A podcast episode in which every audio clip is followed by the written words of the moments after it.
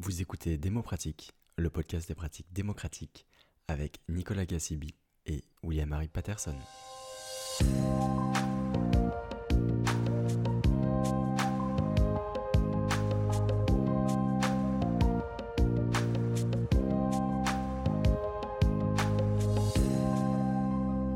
Bonjour à toutes et à tous, nous sommes Nicolas et William. Aujourd'hui, nous recevons Princy Borgne dans le podcast des pratiques démocratiques. Merci Princy pour ta participation. Tu as occupé plusieurs postes de professionnel de la démocratie participative. Tu as travaillé notamment pour l'agence Grand Public sur l'organisation de débats publics et pour la ville de Paris sur l'organisation de votations citoyennes.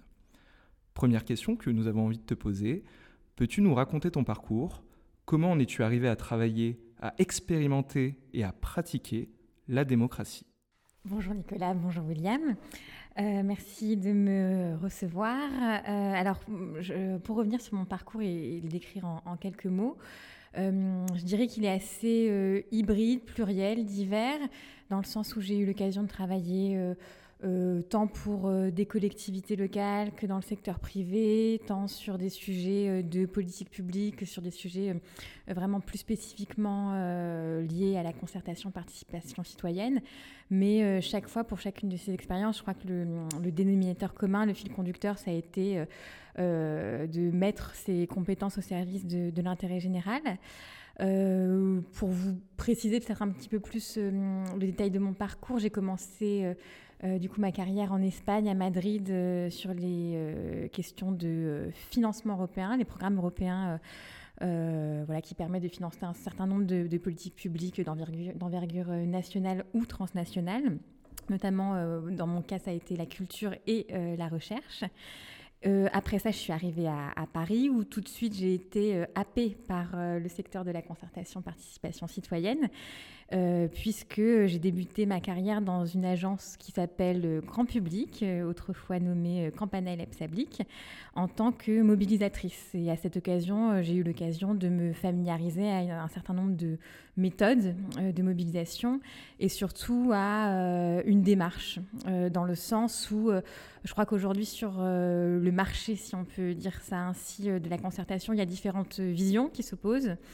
Euh, une vision qui consisterait à dire que la concertation, elle vise à créer de l'acceptabilité, euh, coûte que coûte quel que soit le projet, quelle que soit euh, sa capacité à répondre aux attentes, aux besoins d'un territoire, et d'un autre, une démarche de concertation qui vise, elle, à faire du bottom-up, hein, comme on dit, c'est-à-dire à euh, faire émerger une expression qui permet d'identifier les besoins qui traversent un territoire pour ensuite euh, concevoir des projets ou des politiques publiques qui sont euh, capables de répondre, satisfaire ces besoins et qui sont cohérentes avec le territoire dans lequel elles interviennent.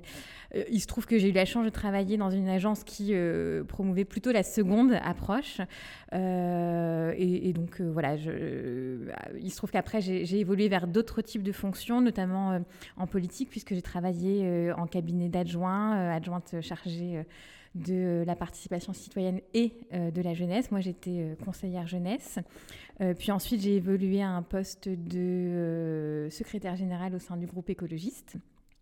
Et même si dans ces deux cas, c'est vrai que le cœur de mon métier n'était pas forcément de faire de la mobilisation citoyenne et de générer un, dialogue avec les citoyens, euh, chaque fois que j'ai eu à réfléchir à la conception de politique publique, que ce soit en direction de la jeunesse ou plus largement en direction euh, des Parisiennes et des Parisiens, euh, j'ai toujours eu ce réflexe, et je pense que c'est dû à cette première expérience professionnelle que j'avais eue en arrivant en France. J'ai toujours eu ce réflexe de, m'interroger sur les moyens qu'on pouvait mettre en place pour, dans un premier temps, bien recenser les, les, besoins auxquels devaient répondre les politiques qu'on avait à mettre en œuvre pour ensuite essayer de euh, designer des euh, dispositifs de politique publique qui soient euh, en adéquation avec, avec les cibles auxquelles elles étaient censées bénéficier. Voilà.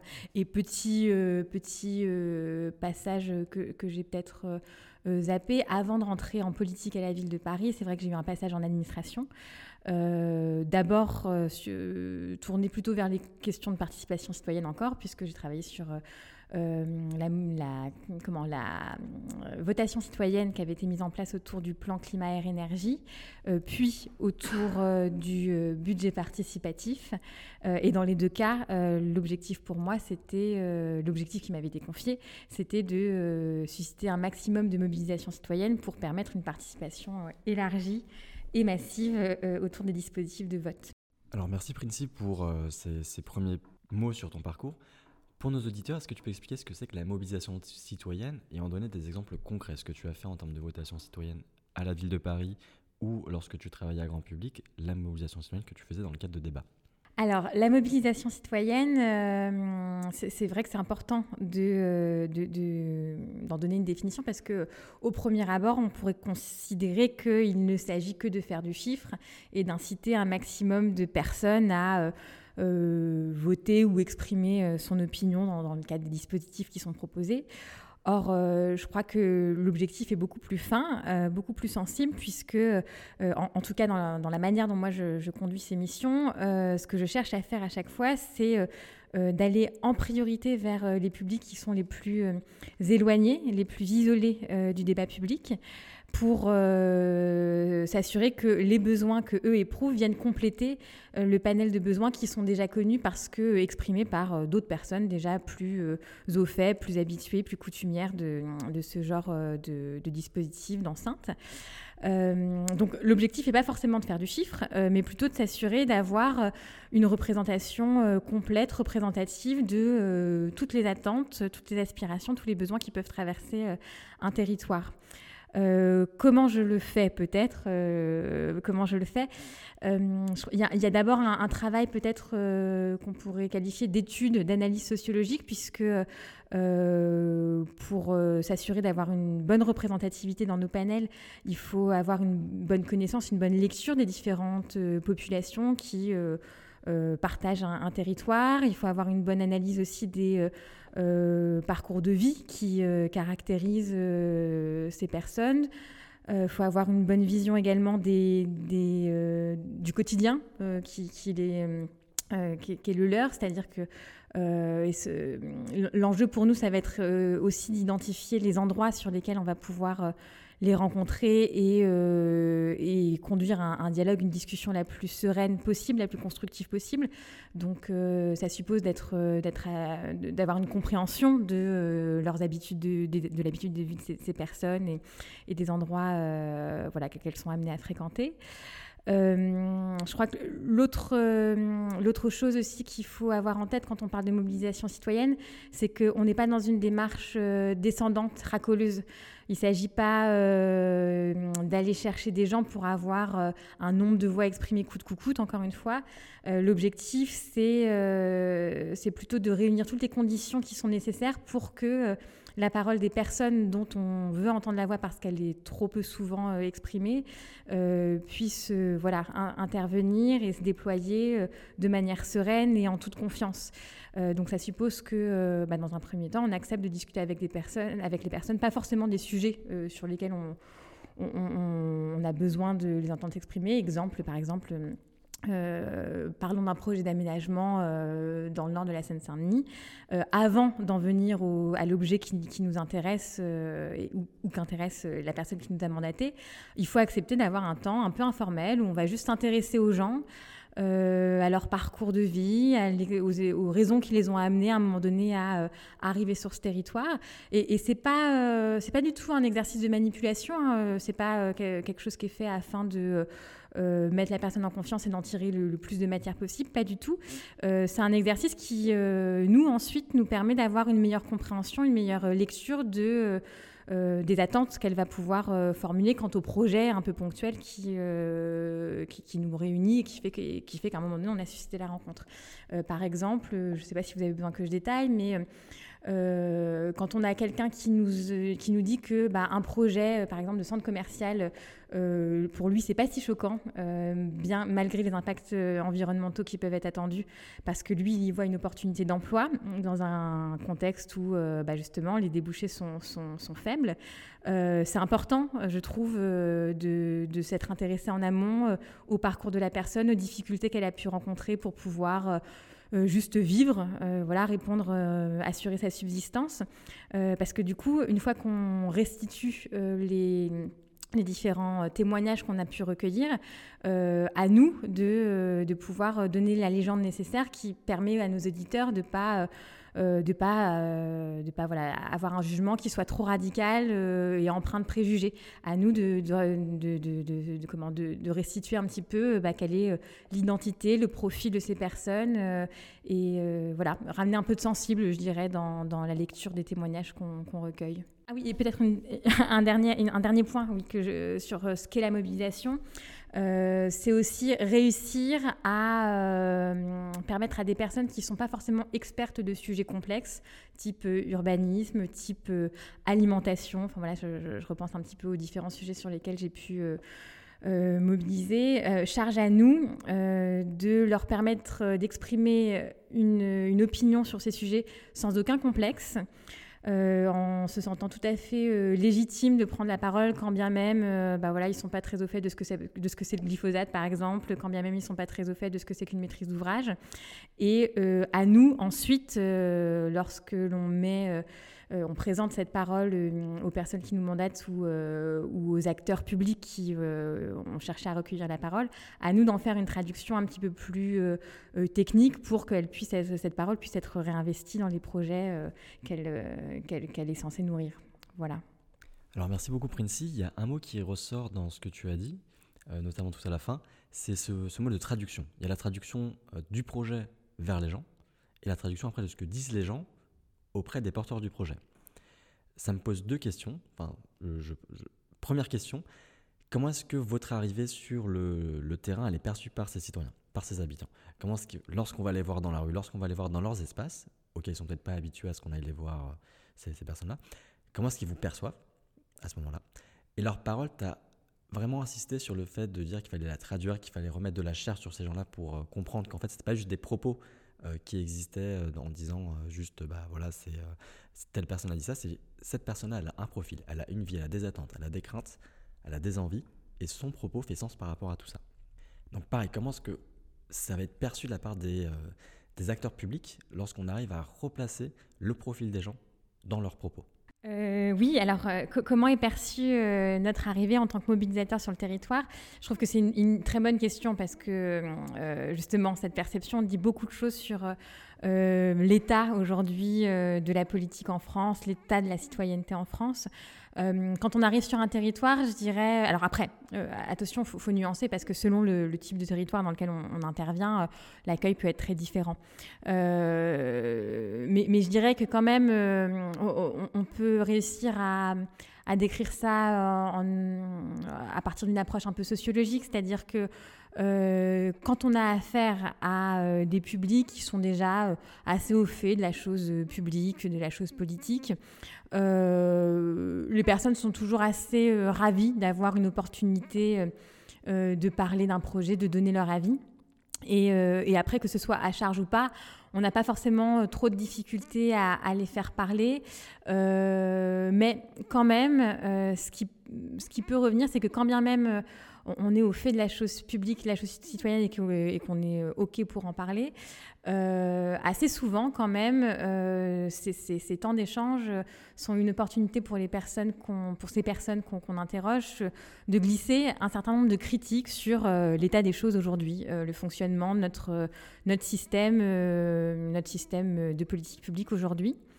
Euh, ça, c'est la première chose. Et euh, si, on, si cette fois-ci, j'essaye de m'intéresser, de repenser aux personnes qui, elles, étaient euh, les plus en marge de la chose publique, encore une fois, c'est vrai qu'on peut avoir tendance à être envisagé un peu comme des intrus initialement. Voir comme des comment dire voir comme des voyeurs dans le sens où d'une part on va on peut avoir tendance au premier abord à, à, nous croire une espèce de connivence avec des aménageurs complètement hors sol qui viennent transformer un territoire qu'ils ne connaissent pas et avec lequel ils n'ont aucune attache. Et euh, d'autre part, euh, certains peuvent avoir l'impression qu'on pose des questions euh, intrusives sur justement le, quotidien des gens, leurs pratiques, leurs aspirations. Et donc, effectivement, c'est pas forcément évident, mais là encore, comme dans le premier cas, quand on a des gens qui nous formulent des critiques très claires, je trouve que cette crainte, cette appréhension qu'il y a à s'exprimer, s'exprimer en direction des acteurs publics euh, nous dit plein de choses sur euh, le manque de confiance aujourd'hui, la défiance euh, éprouvée par l'ensemble des citoyennes et citoyens à l'égard des institutions et des pouvoirs publics et des décideurs publics.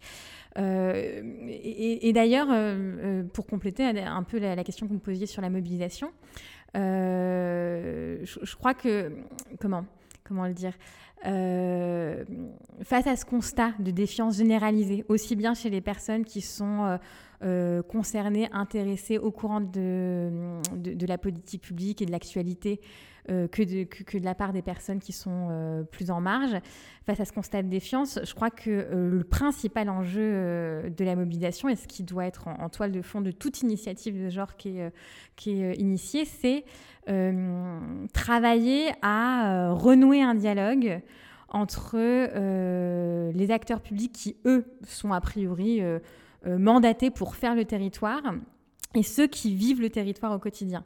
je crois que c'est vraiment le, principal objectif auquel doit répondre une démarche de mobilisation avant même, avant même des objectifs un peu plus ponctuels et pratico-pratiques comme comme euh, bah, euh, quelle activité, quelle programmation on ramène euh, dans tel projet d'aménagement, etc. etc. Enfin, je, crois que le, principal enjeu, il est là. Je ne sais pas si ça répond complètement à votre question sur comment, comment on est perçu au départ. et alors évidemment, après, comment on, arrive à travailler ensuite à, euh, euh, la mise en place d'une discussion plus, plus sereine, euh, mais ça suppose effectivement que dans un premier temps, on fasse la preuve, la démonstration de, notre, de la sincérité de notre démarche. Et ça passe par quoi? Je crois que ça c'est important aussi de le dire. Ça passe par, encore une fois, se mettre en posture d'écoute un maximum et, euh, et, ne rien promettre, euh, dire qu'effectivement, à un moment donné, on peut être mandaté euh, tantôt par une collectivité locale, tantôt par un, un aménageur, tantôt par je ne sais quelle maîtrise d'ouvrage, mais en aucun cas, on est là pour faire le porte-parole de la personne qui nous mandate. On, on est là pour faire du lien, on est là parce qu'on est convaincu que euh, si à un moment donné on ne donne pas l'opportunité aux personnes qui vont euh, vivre les projets euh, qui vont s'imposer à eux dans quelques mois, années, ça risque de mal se passer. Et donc du coup, il faut absolument instaurer un rapport de force, hein, je dirais.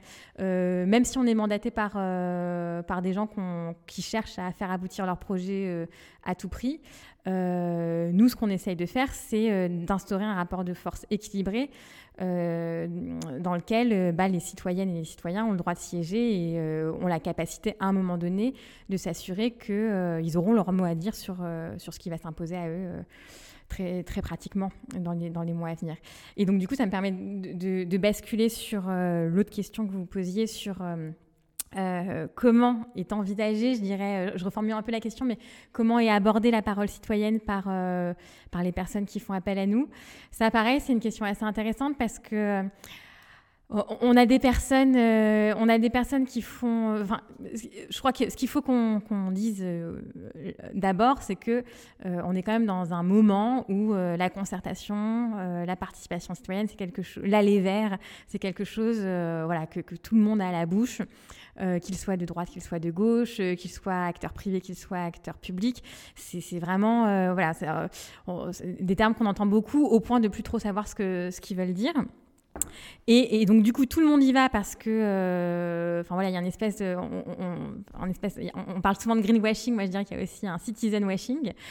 et donc certains y vont plein de, plein de, plein de bonne volonté, hein, en étant euh, convaincu que, effectivement, euh, si on veut bien faire les choses, et si on veut que les, les, actions qui seront déployées soient utiles, pertinentes, il faut d'abord brainstormer, je dirais, recueillir euh, les besoins, bon, ça c'est dans le meilleur des cas. Et donc, du coup, ces personnes sont toujours hyper partantes pour euh, investir, déployer des moyens, euh, réunir des conditions, même si elles leur semblent un peu, un peu alternatives et, originales pour que le dialogue citoyen se passe bien. Ça, c'est vraiment dans le meilleur des cas. Et puis, on a aussi toute une frange d'acteurs qui, qui, se décident à faire appel à la participation citoyenne. Euh, bah parce qu'à un moment donné, euh, il y a quand même le constat euh, très pragmatique que la mobilisation collective aujourd'hui, elle existe. Et que quand on n'a pas fait l'effort en amont de déminer, bah finalement, ça devient plus coûteux en recours juridique, en délai de livraison, en euh, comment dire non commerciabilité dans le sens où euh, finalement on se retrouve à livrer des projets qui sont euh, inusités parce que pas du tout en cohérence avec les, pratiques quotidiennes des, usagers. donc tout ça, ça coûte cher et donc les personnes qui, font appel à nous se rendent compte que euh, bah, il faut le faire pas forcément parce que euh, elles y voient euh, pas, forcément par idéologie ou, par conviction, mais parce qu'à un moment donné, de manière très pratico-pratique, ça coûtera moins cher de faire appel à ces dispositifs que de conduire des projets un, peu au forceps et, et de se retrouver le bec dans l'eau à la fin. J'ai en tête plein de projets qui me viennent et qui, ont ensuite eu des mois de, de, de procédures en tribunal administratif ou autre euh, et, tout ça sans pour autant voir le jour euh, au final. Euh, et donc, je crois que c'est plus intéressant du coup de parler un peu de ces, acteurs pour, évoquer la manière dont est perçue la parole citoyenne, dans le sens où c'est vraiment un travail, un travail très lourd, très, très colossal, de, de réussir à, à convaincre les personnes que euh, une fois les dispositifs de participation euh, citoyenne déployés, euh, designés, ça vaut vraiment le coup d'aller au bout du travail et d'écouter ce que les gens ont, à dire, de ne pas, se contenter uniquement de faire de la communication ou du citizen washing, comme je disais. Parce que, parce que j'ai eu le cas de figure hein, plusieurs fois, on a des maires de municipalité, par exemple, qui initialement bon, font ça pour faire et euh, qu'on a réussi à amener euh, avec nous jusqu'au bout du processus et qui, au bout du compte, passe d'une posture où ils disaient Ouais, mais de toute façon, les besoins, on les connaît déjà. Donc euh, on fait voilà pour que pour satisfaire et, qu'il n'y ait pas de frustration, mais on sait déjà ce qu'il faut faire. On, a réussi à les faire passer de cette posture-là à une posture où euh, bah, finalement, il y avait un, voilà, une espèce de petit éclair de lucidité euh, euh, selon lequel bah, ces, décideurs arrivaient à se dire oui, finalement, peut-être que peut-être que on avait été, on n'était pas forcément très conscient de toutes les conséquences que, sur le quotidien des gens que pouvait avoir telle mesure envisagée. On n'était pas forcément conscient que en fait à côté, euh, à côté du besoin euh, d'équipement, euh, il y avait aussi un besoin d'emploi. Donc, quand, on va, quand on va concevoir, par exemple, notre équipement sportif ou notre équipement commercial, il va falloir qu'on s'interroge sur les conditions qu'on réunit pour s'assurer que les retombées en termes d'emploi elles, soient bien dirigées vers le territoire, vers le local. Voilà, il y, a tout un tas de, mécanismes par lesquels il faut passer pour faire aboutir les projets qui se, dessinent au fil de, au fil de l'écoute, au fil, au fil des rencontres publiques, au fil des entretiens. Et, c'est toujours une petite victoire quand on arrive à, faire comprendre aux décideurs que bah, écouter les gens, euh, bah, c'est pas juste pas juste un enjeu électoraliste, c'est pas juste un enjeu communicationnel, euh, c'est aussi un vrai enjeu de, de cohésion, d'intérêt général, de bien vivre pour tous, quoi. Merci beaucoup Princey. Une question m'est venue en t'écoutant. Est-ce que, à force d'aller à la rencontre des habitants, de récolter leurs paroles, de les faire s'exprimer, est-ce que tu t'attaches aux personnes que tu rencontres, aux citoyens, aux habitantes et aux habitants? Et est-ce que, à force d'en rencontrer beaucoup, bah, cet attachement ne s'érode pas un peu et est-ce que tu ne finis pas finalement par les oublier ces belles rencontres? Euh, Donc c'est plus une question qui relève là de l'intime mais je pense que ça peut intéresser les, personnes qui nous écoutent. Euh, ça aussi, c'est une bonne question. Euh, ça me fait replonger dans toutes mes précédentes expériences. C'est euh, effectivement il y a une distance, effectivement, qui est attendue quand on conduit les entretiens.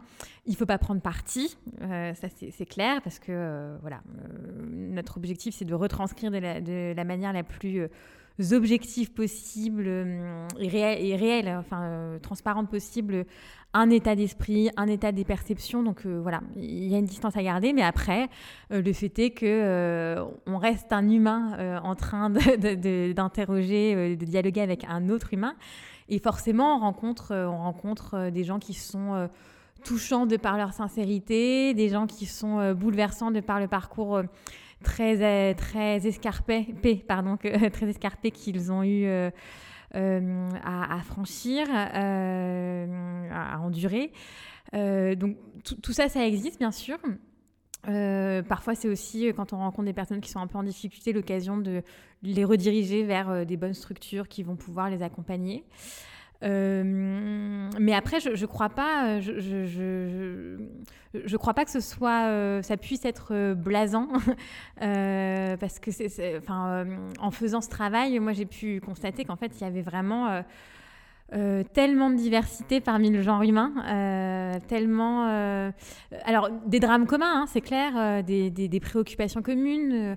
Euh, l'emploi, euh, sa capacité à euh, faire en sorte que son enfant pourra avoir des lendemains heureux, sa capacité à afficher une apparence digne, quelles que soient les difficultés rencontrées dans l'intime. Enfin, il y a, y a, des récurrences, c'est clair. Mais il y a, aussi et surtout une manière de, de, dire tout ça, toujours très personnel et, très très sincère. Donc, euh, je ne crois pas qu'on puisse, euh, qu'on puisse s'en lasser.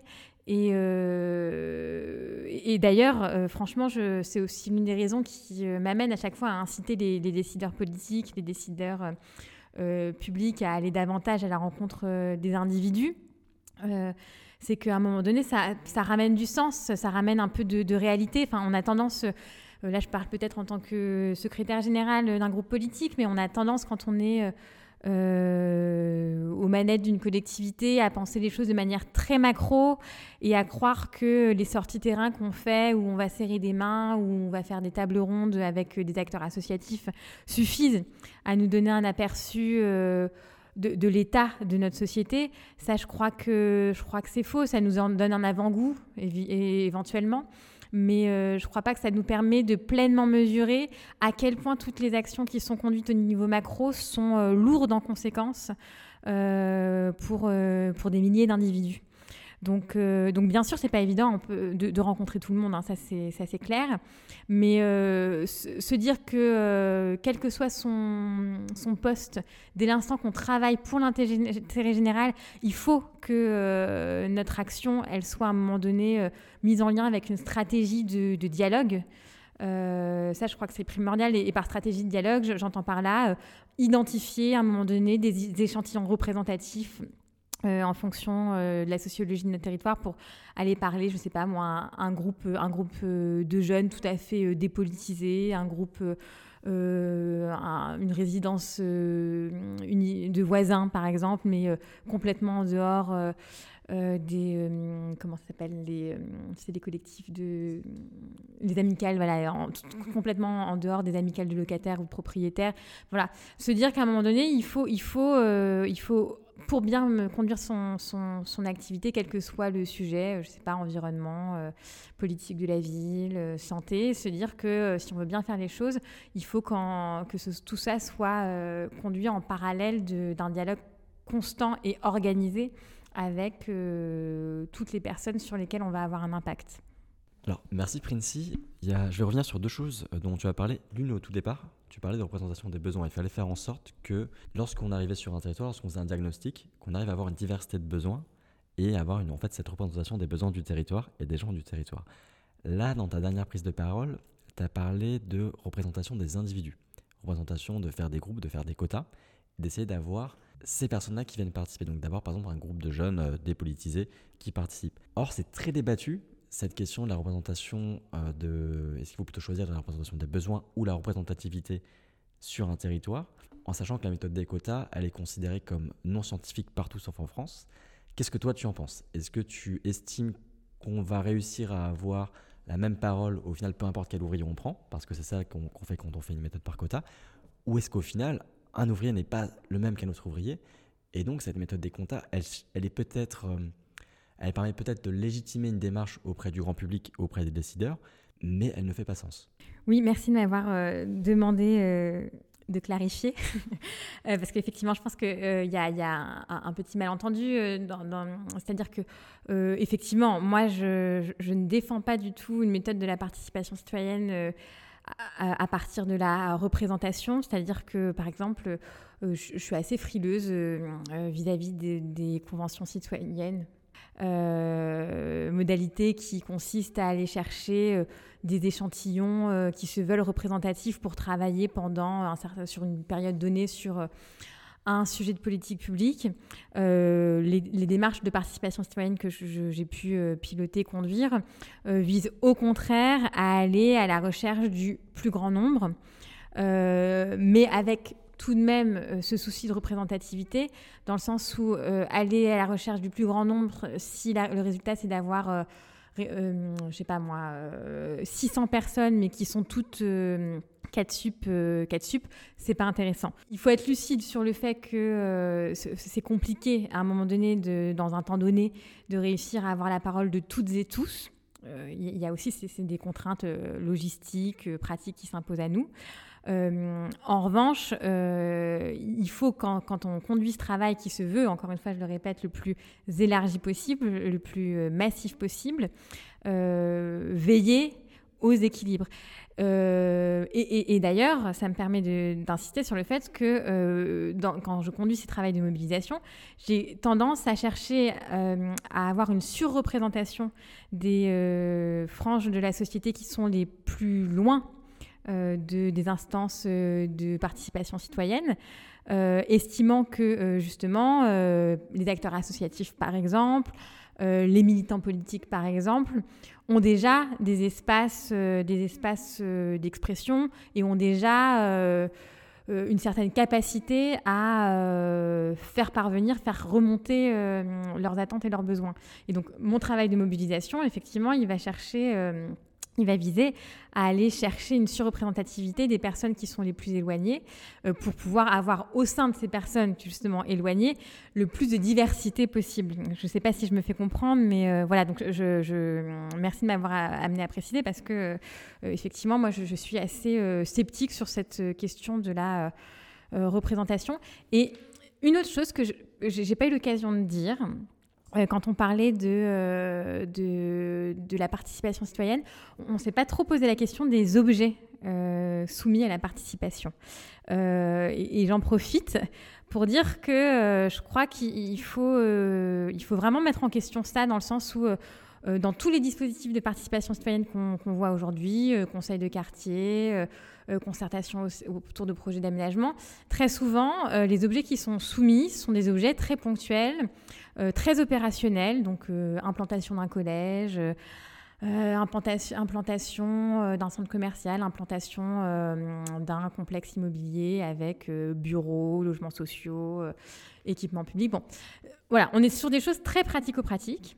Mais euh, souvent, on oublie, avant de se poser la question de à quoi ça va ressembler, euh, qu'est-ce qu'on va programmer, on, oublie que, euh, surtout dans ce, contexte, dans ce contexte de défiance que je décrivais tout à l'heure, où les gens, la, plupart des, citoyennes et citoyens ne croient plus en la politique et ne croient plus en leur capacité à avoir une prise sur les orientations politiques qui sont données à ce pays.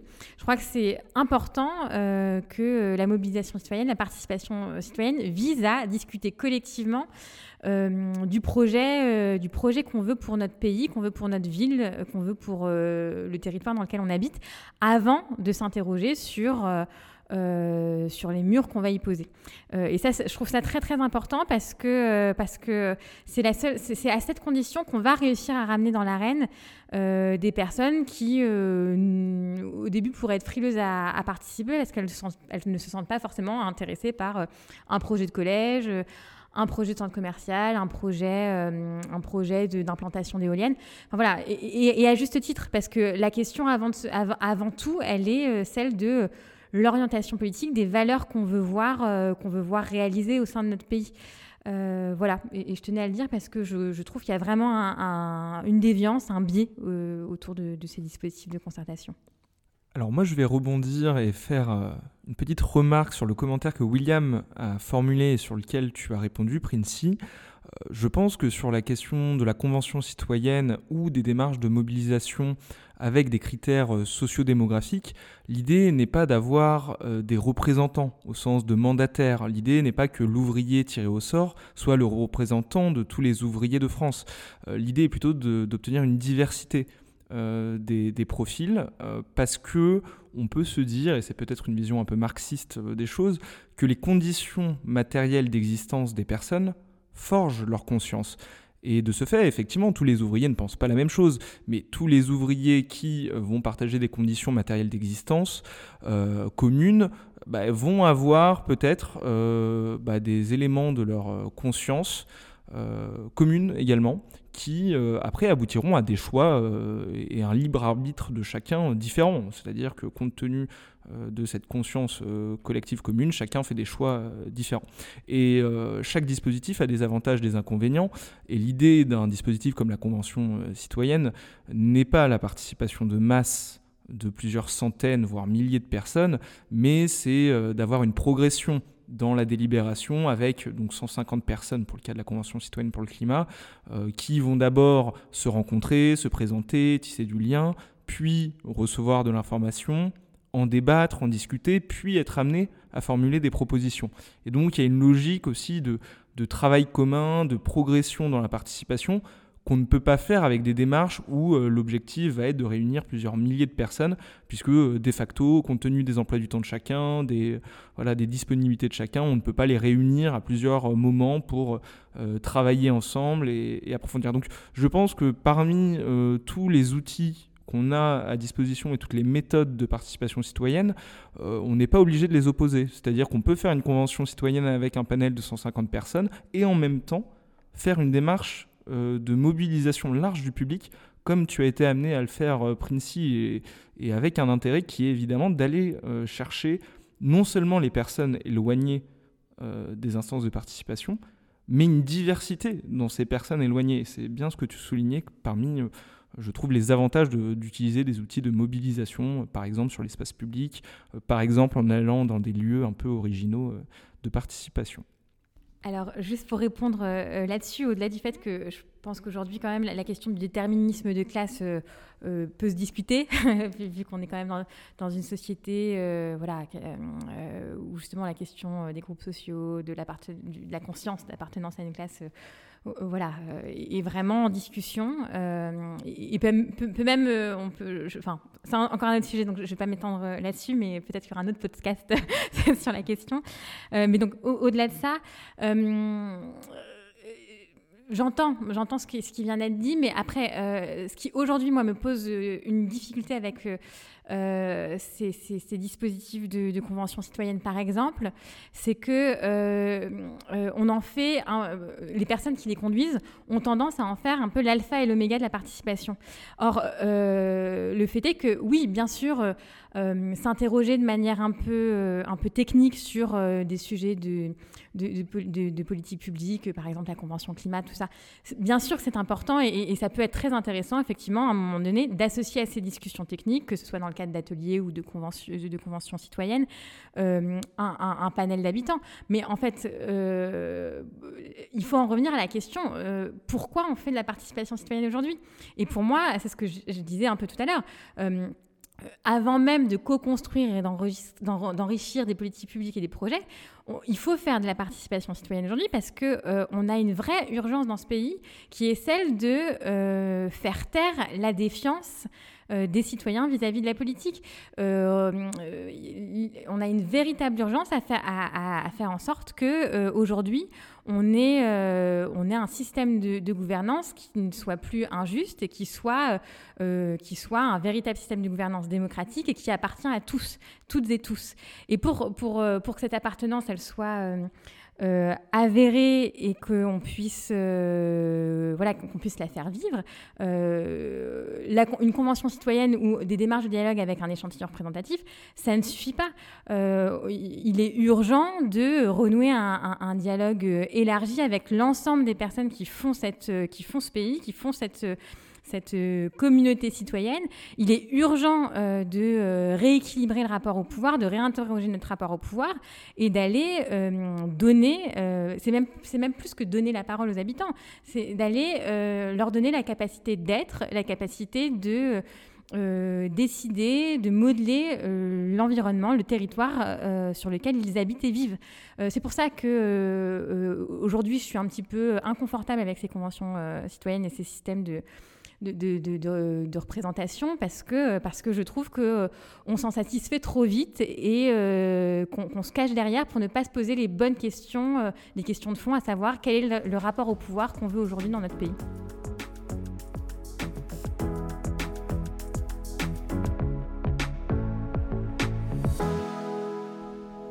Merci beaucoup, Princey, pour cette première série de réponses que tu nous as apportées.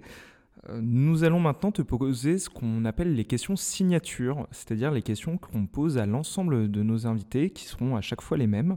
Et la première d'entre elles euh, va t'amener à, peut-être prendre un peu de recul et de hauteur justement sur euh, ces sujets. Elle est simple. Pour toi, Princey, qu'est-ce que la démocratie? Alors, qu'est-ce que la démocratie? Vaste question. Euh, bon, on a tous, pour beaucoup d'entre nous, en tête le, débat aujourd'hui constant entre euh, démocratie représentative, démocratie participative. Euh, alors, je suis plus à l'aise pour dire ce que la démocratie n'est pas. la démocratie, selon moi, n'est pas un euh, régime dans lequel euh, on élit des décideurs politiques qui, euh, une fois mis au pouvoir, restent dans leur bureau et font fi de, des évolutions et des tergiversations qui traversent la société. la démocratie n'est pas un régime dans lequel une personne décide de manière unilatérale et descendante de ce que doit être l'avenir d'un pays, d'un territoire, d'une collectivité ou même d'un projet. Euh, la démocratie donc serait plutôt euh, un régime dans lequel on, a un dialogue constant entre, euh, entre citoyennes, citoyens et, et, personnes chargées de mettre en œuvre, en fait, plus que de décider, de mettre en œuvre des politiques publiques. Euh, je crois que c'est ça, en fait. Euh, je crois qu'il faudrait que les personnes qu'on élise euh, ne soient pas des décideurs. Il faudrait que les personnes qu'on élise soient des garants de la volonté collective et soit des espèces de méta-chefs de projet chargés de faire aboutir la vision partagée, collective que les citoyennes et les citoyens ont d'un pays. Merci Prince pour ta réponse. Deuxième question signature. Quel est pour toi le plus grand succès en termes d'expérimentation démocratique, en termes de pratique, en termes de ce que tu as mis en œuvre ou de ce que tu as vu jusqu'à présent? Euh, moi, je crois que. Alors, j'ai pas euh, eu une expérience, une mission euh, à donner. Par contre, je tire toujours une grande, grande fierté quand j'arrive à ramener dans une rencontre publique ou et donner l'opportunité aux participants de s'exprimer en présence d'élus. Je, tire toujours une, grande fierté à, y ramener des personnes euh, qui se disent complètement euh, pas intéressés par la politique, euh, pas en capacité d'avoir une influence, une, capacité d'agir sur quoi que ce soit, et, qui, se disent également être dans une souffrance, mais me confier de toute façon une vision très fataliste des choses. Euh, je, tire toujours une très très grande satisfaction, c'est pas fierté, hein. euh, satisfaction à, ramener des personnes qui sont en désespérance totale et, euh, enfermées dans, une fatalité dans, ces temps d'échange et d'expression. pourquoi? Parce que moi qui vous disais que l'un des enjeux de la, participation citoyenne, c'était avant tout la, lutte contre la défiance et la cohésion sociale au sein de notre pays. Je crois que ces personnes qui sont dans un mal-être, ce serait se tromper que de croire qu'en les faisant taire, on fait taire les antagonismes et on fait taire, on fait taire le risque d'opposition. Non, je crois que tant qu'on est vivant, on renonce jamais vraiment à s'exprimer, pouvoir bien vivre. Euh, donc il y a un véritable risque à ce que ces personnes qui, à un moment donné, ont décidé de rester en marge, euh, soient euh, récupérées, rattrapées par des groupuscules de personnes, d'individus qui surfent sur les frustrations, sur le découragement. de populations, d'individus qui, eux, sont très sincères dans leur mal-être. Voilà, donc il y a toujours un petit espoir quand on ramène ces personnes en face des décideurs politiques. Alors maintenant, Priscilla, on va poser la question inverse. Quelle est la plus grande déception pour toi lorsque tu expérimentes la démocratie, lorsque tu la mets en œuvre, lorsque tu la pratiques? Euh, C'est une déception pour moi. Quand euh, je me retrouve face à des personnes qui, euh, des décideurs publics qui veulent initier des démarches de, concertation, de participation citoyenne, mais qui, mais qui d'une part, ne veulent pas déployer les moyens qui s'imposent pour bien faire les choses parce que de toute façon leur objectif de fond euh, n'est pas euh, d'avoir une, écoute pleine et entière des, de la population. Leur objectif de fond est euh, de créer de l'acceptabilité et d'avoir une communication positive et de travailler l'image publique qu'ils ont. Ça, c'est toujours une grande déception. Et, d'ailleurs, j'ai la chance aujourd'hui de pouvoir choisir les personnes avec lesquelles je travaille sur ce genre de, de, de démarche. voilà. Et enfin, Princey, nous passons à la dernière question signature. Si quelqu'un que tu rencontres exprime le souhait de mettre en pratique la démocratie, quel serait ton conseil concret et très terre à terre que tu lui donnerais? Euh, si Alors, première, euh, premier conseil, premier prérequis, euh, ne pas croire qu'il y a des sachants et, euh, et les autres. ne pas croire que euh, ne peut discuter de projets sérieux qu'avec des experts des sujets, des experts de, de l'urbanisme, des experts de l'aménagement. Non. Euh, donc ne pas être dans cette distinction sachant et non sachant. faire preuve d'indulgence. faire preuve d'indulgence quant à la parole et la manière dont elle nous est livrée. Et et, mm, et, faire preuve d'attention, c'est-à-dire qu'il euh, faut essayer chaque fois que quelque chose nous est dit de, de se rappeler à quel point c'est précieux, euh, d'où que ça vienne, euh, quelle que soit la manière dont c'est formulé, quel que soit le ton avec lequel ça, ça, nous est donné. Parfois, il y, il y a de la colère, il y a beaucoup de frustration. Ça reste quelque chose de précieux et ça, reste quelque chose qui dit des choses. Ça reste voilà, un élément qui dit des choses euh, euh, de, de, la manière dont on doit penser, euh, la manière dont on travaille le territoire. Princey, merci beaucoup pour ta participation à ce podcast sur les pratiques démocratiques. Quant à vous, chers auditeurs, nous espérons vous dire à bientôt pour un prochain podcast. C'était William et Nicolas.